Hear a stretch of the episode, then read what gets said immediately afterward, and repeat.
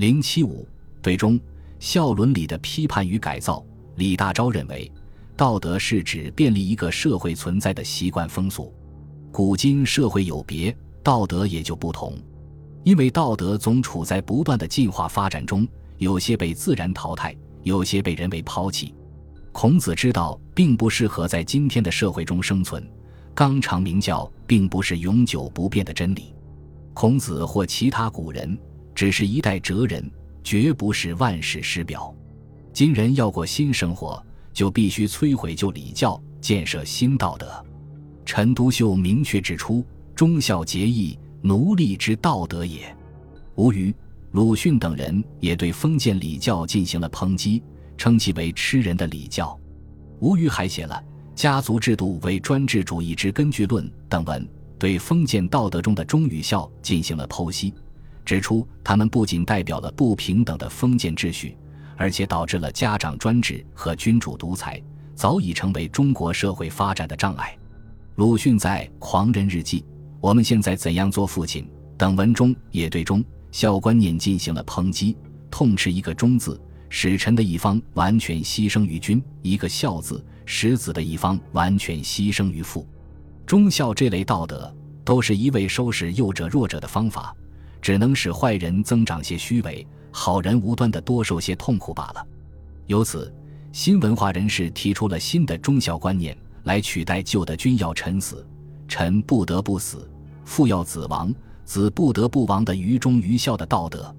他们指出，忠从国家意义上来讲，是指忠于国家民族、忠于民众，而非忠君、忠于政府、忠于某个人；从家庭范围内来讲，是指夫妇忠实于对彼此的爱情。而非妻子忠于为所欲为的丈夫，忠于没有爱情的父母之命、媒妁之言的婚姻。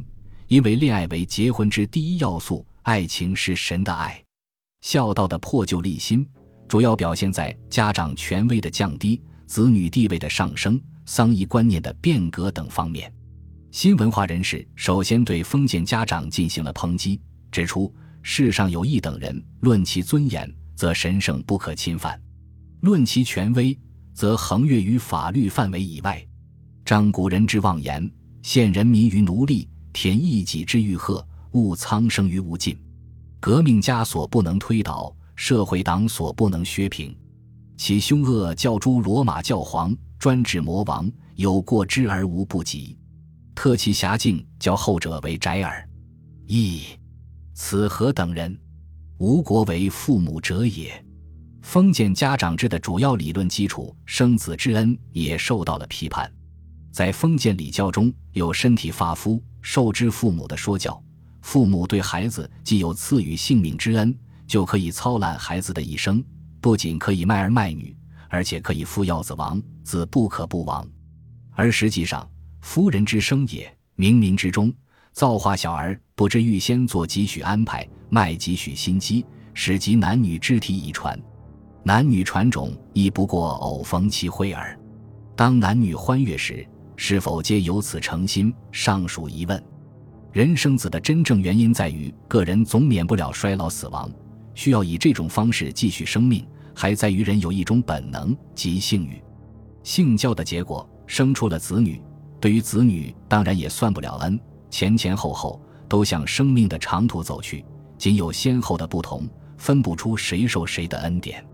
生子既然是天性本能，家长对孩子也就没有什么生子之恩，而抚养儿女又是父母必须尽的责任，这就从根本上否定了家长权威论的主要理论基础。封建孝道遭到了沉重打击。新文化人士趁热打铁，提出了幼者本位论，一切设施都应该以孩子为本位，本位应在幼者，却反在长者；应在将来，却反在过去。前者做了更前者的牺牲，自己已无力生存，却苛责后者又来专做他的牺牲，毁灭了一切发展本身的能力。因此，应反对长者本位的道德，提倡幼者本位的道德。那么，什么是真正的孝呢？人既然是一种自然生灵，就应当遵从自然界的规律。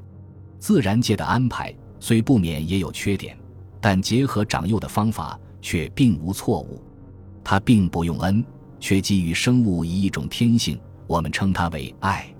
孝的范围也应该扩大，不能只体现在子女对父母的奉养、承欢、送终、扫墓、造福二人上，子女更应该去服务社会，为广大民众尽孝造福。父母死，子女厚葬守孝，也是封建孝道的一个重要内容。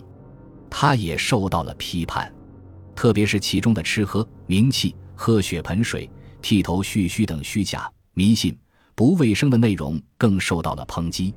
新文化人士提出，一方面应该把古丧礼仪下的种种虚伪仪式删除干净，一方面应该把后世加入的种种野蛮迷信的仪式删除干净，建立一种近于人情、适合于现代生活状况的丧礼。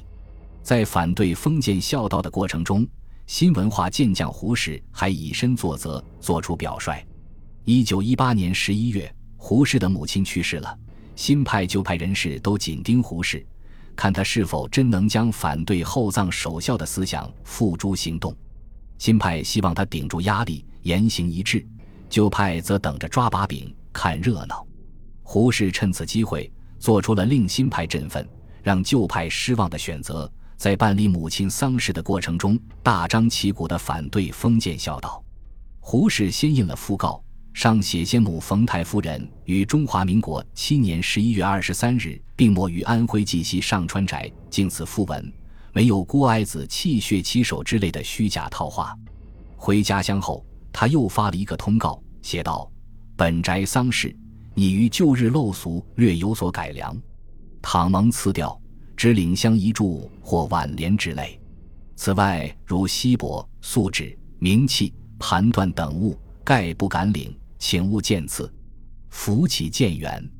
通告发出后，吊丧的亲友果然不再送那些东西了。同时，胡适没有按例请和尚道士，受吊时也没有嚎啕大哭，而传统孝道则要求吊客哭掉，死者亲人陪哭，吊客不去，哭声不止。吊客一走，哭声乃止，虚伪之极。对于祭礼，胡适也做了大的改动，改为向灵位鞠躬、读祭文、辞灵三部分，使原本需要七八天的祭奠，十五分钟就完毕了。